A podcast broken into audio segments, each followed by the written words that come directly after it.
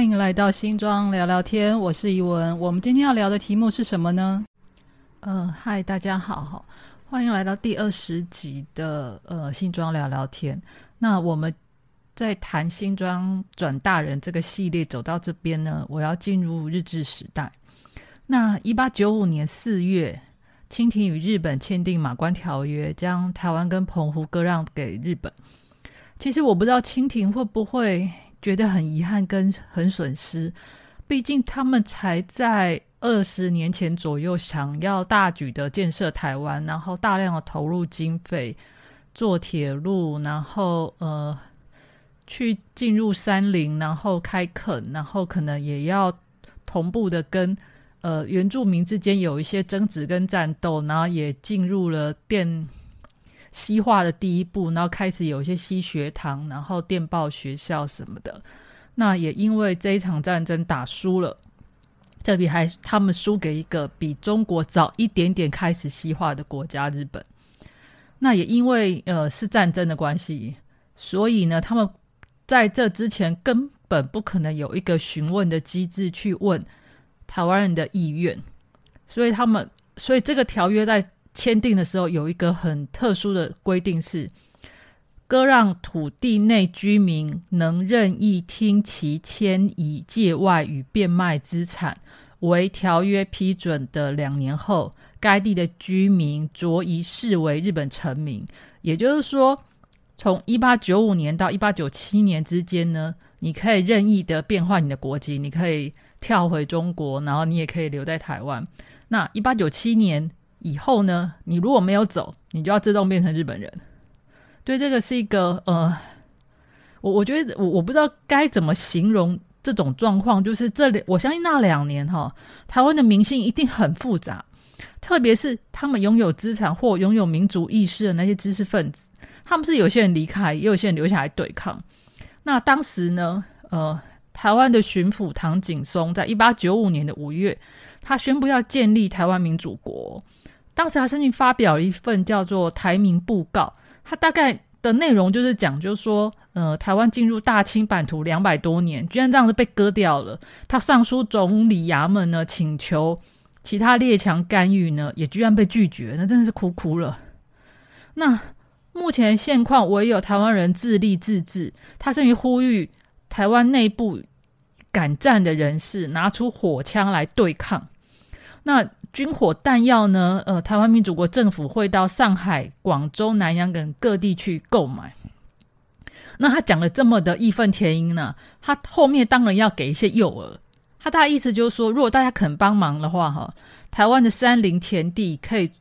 出租给你开垦做生意。我觉得这些这些诱因是真的都不错啦。那甚至是，呃，甚至于当时呢，有一间有一艘法国军舰。他当时经过台湾海峡，有没有一种很熟悉的感觉？就常常有一些外国军舰在经过台湾海峡。他当时就对唐景宗表达一件事情是：如果是基于保护台湾人的安全呢，他们可以帮忙；但如果说他们的目的是要回归中国的话，那就谢谢再联络。呃，所以呢，唐景松在同一个月份的五月二十五号呢，他又在宣布了台湾民主国的独立宣言。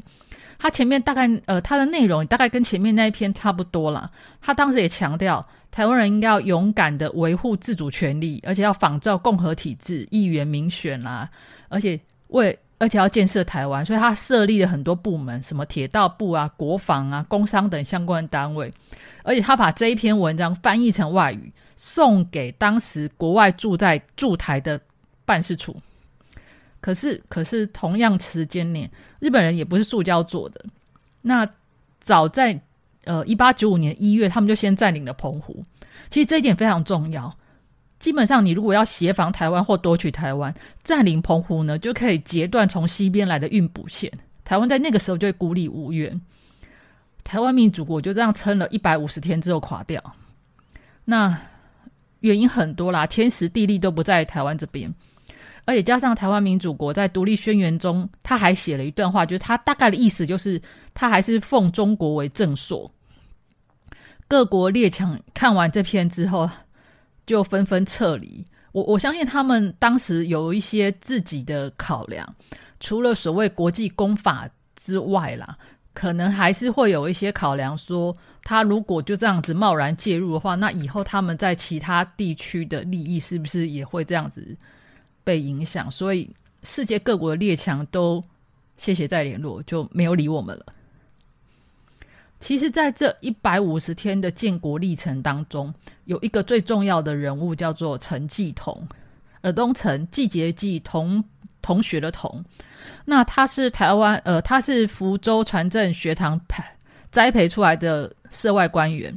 他在一八七八年跟一八八零年之间留学法国，那也学习国际公法，是清廷驻外的驻法的外交官。他在一八九五年要割立割让台湾的时候，就是他建议唐景崧要独立建国，请求国外的援助，并参与台湾民主国独立宣言的起草。不过这一切并没有扭转历史，台湾也在这一年呢变成了日本的领土。那其实我在讲，其实通常我在讲一个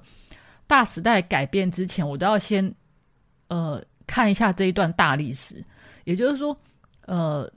每每个小人物在里面或许各有各的起伏，人生起伏，但是我们都有可能因为受制于这个大历史的框架而而没有改变我们的生活，或者是没有改变，或者是有改变我们的一些生存机会。那同样的，在民间呢，也同样的努力避免台湾成为日本的一部分，以卫战争。台湾的义民死伤惨重，民间的抗日战场，新庄就曾经在海山口、西胜馆等地爆发非常激烈的冲突。那目前在树林有一个树林杂沙宫的，有点像义民庙的这样子的的地方呢，它就是在纪念当时乙未战争时间呢，一八九五年农历的六月初一，日军当时沿着铁路在扫荡，就是沿着刘铭传铁路在扫荡。全台湾的抗日势力就在树林的俊岸角这个地方遭遇抵抗。当时的杨乌龙、廖景、詹东京等十三个先烈战死。就在当时在挑选埋葬的地方的时候，这由于考虑这个地方旁边有灌溉的圳沟通过，所以曾经想过要换地方。可是寡不会问过意见之后呢，他们还是放在了这这里。那像板桥林家、雾峰林家，在当时也有族人离开了台湾到中国。不过在维基百科上面有一个呃记录，其实是说日本国会当时曾经想要把台湾卖掉。我我大概看了一下，意思就是说，呃，因为日呃日本人就。对日本人的角度来讲，台湾有点像是化外之地，然后卫生条件很不好。因为当时呃日本日军来台湾扫荡这些所谓抗日分子的时候，他们就发生一件状况，就是病死的恐怕比战死的还要多，所以他们就会觉得说这边这等于说这块肉不肥，然后还要花这么多的成本去整理，觉得就是不要了。所以那个时候，这个消息传出来之后，当时已经移居厦门的板桥林文元，他曾经真的想要出钱把台湾买回来，可是因为当时日本军部是反对日本国会这个想法，而且其实清朝也不赞成啊，就这样作罢了。我就在想说，诶，如果这真的成真的话，那台湾现在是一个什么样的光景？一个家族拥有一个国家，我们会像北韩还是像新加坡啊？我真的是难以想象这样子的状况。好。那历史就这样子把台湾推向了另外一个方向，这个方向改变台湾很多的事情。日本政府自己在一八六八年明治维新，确定了西化的路线之后，就引进了西方的管理技术，改变了日本政府的体制。那一八九五年之后呢，他们也把这样子的力量引进了台湾。那我在第十八集讲到呃好兄弟的时候呢。我有提到一件事情，是有历史以来新庄的治安其实并没有很好，有海盗入侵，那有族群的械斗，那一直被我们谣传日本时代治安很好这件事情，他们到底是怎么做到的？好，我大概介绍一下，就是早年日本进来台湾的管理中心是以警察体系来讲，是以警察体系为主。对台湾人来说，日本警察权威很大，而且很凶悍。最主要是原因是因为早年各地方势力都还有呃有一些那种抗日的势力在台湾各地蔓延，所以呢局面不是很稳定。所以他们一进来台湾之后，就在一八九五年呢就颁布了警察章程，在全台湾十五个地方设立派出所，到一八九九年的时候已经增加到三百四十五个。而且它里面还明文规定哦，就是一天要巡逻两次，一次是一到两个小时。那等于就是说，有半天的时间，警察是要在外面拍拍照，到处巡逻，到处看。而且对于台湾来讲，哈，这样子的警察人数是不够的，因为他们除了有治安的工作之外，他们还要有交通、护卫、押送犯人、卫生管理、理番，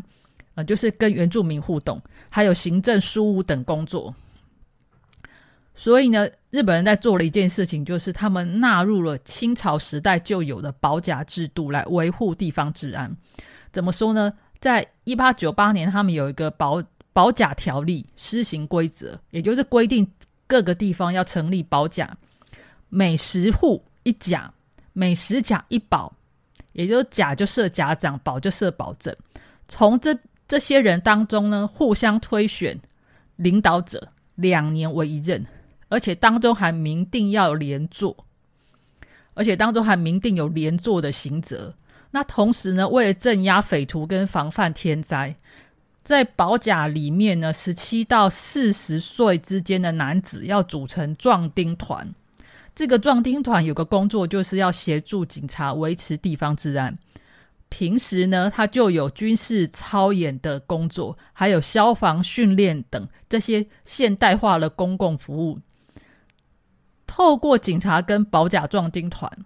日本的统治势力就这样子深入了家家户户，他们就这样子牢牢的掌握民间。这样子到底好还是不好？我我老实说我不知道。好，接下来我还要再谈另外一个东西，就是当初我在第十六集里面谈到新庄平原上面的水圳争夺战，当时有谈到哈乾隆时期。刘家跟张家为了水郡土地的事情呢，双方告官争吵不休。其实这两家的官司打了两百年哦，一直进入日本时代继续吵。那全台湾当时有水郡纷争的，应该不是只有新庄这个地方了。可是他们如何处理水郡的纷争呢？基本上有三个阶段。第一个阶段叫做土地调查事业，也就是说，他们进来台湾之后呢，在一八九八年到一九零二年呢，丈量全台湾的土地，绘制精准的地图，然后出现了一个应该是呃现代化地图的第一个版本，就是台湾宝图。那台湾宝图上面，其实他们也标志了非常多从清朝以来留下来的那个民间聚落。还有一些地界、保界、庄界的范围。那我们其实很多研究清朝台湾史的人，几乎都是依靠这非常的依靠台湾宝图来研究当时的那些聚落生活。第二阶段叫做土地登记，它引进日本民法上面一物一权的法律概念，把台湾土地上面比较复杂的业佃制的法律关系，也就是说。以前台湾清朝时代有所谓的大租小租，也就是说，一块土地呢又有大上面有大租又有小租，那到底该归谁的？其实这个问题在流民传时代他们已经要处理了，可是一直都多多少少都有纷争。那日本人来了之后，他就直接引进这种西方式的民权概念，也就是说，一块土地只有一个登记所有人。第三件第三个时代呢？是进入到了一九零一年，他公告了台湾公共皮郡规则，开始逐步的收编张错郡跟刘错郡以及旁边的土地。那将这两个水郡道组成一个叫做后村郡水利组合，它赋予它法人化的地位。那既然引进的是当时的民法的概念，所以其实日本政府有给当时的郡主每年一千块的补偿金。那我们先讲想说，其实日本人为什么要这么做？哦，就是持续留着呃清朝时代那一种私人水准的观念，其实并不影响他们的统治。那其实还有我我在想，其实后来我在想想这件事情的时候，我有想到一件事情是，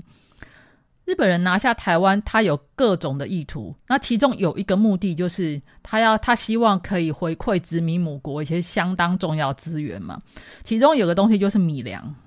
特别是当时他们在打日俄战争的时候，他们国内的米价就是非常的不稳定。那如果说你希望台湾可以稳定的出出产米，甚至可以提供给日本人吃的时候，那水量供给的稳定就是非常重要的。你如果水量供给不稳，你稻田的产量就会出问题。你如果说只是单纯依赖私人的水郡提供水源，发生损坏的时候，特别像刘错郡跟张错郡，它还有土地重叠的问题，产权不清，你要找谁处理这些损坏都不知道。而且哦，他们也而且从清朝以来哦，常常还发生抢水而打斗的治安问题，所以总督府出面收购那些私人的水圳道，其实对当时的社会安定跟粮食的稳定都有一定程度的帮助。我在这边谈论历史的问题是，其实我都会是以民众的生活为出发点来看是非对错。所以基本上，我我真的比较没有用民族大义来看这件事情呢。如果说听我讲这些东西会有不愉快的人，我在这边先跟你们说一声抱歉，因为我觉得历史本来就是要看这到底是不是对的。哎，我我们看待一件事情，其实我单纯就是看它到底是不是对的而已。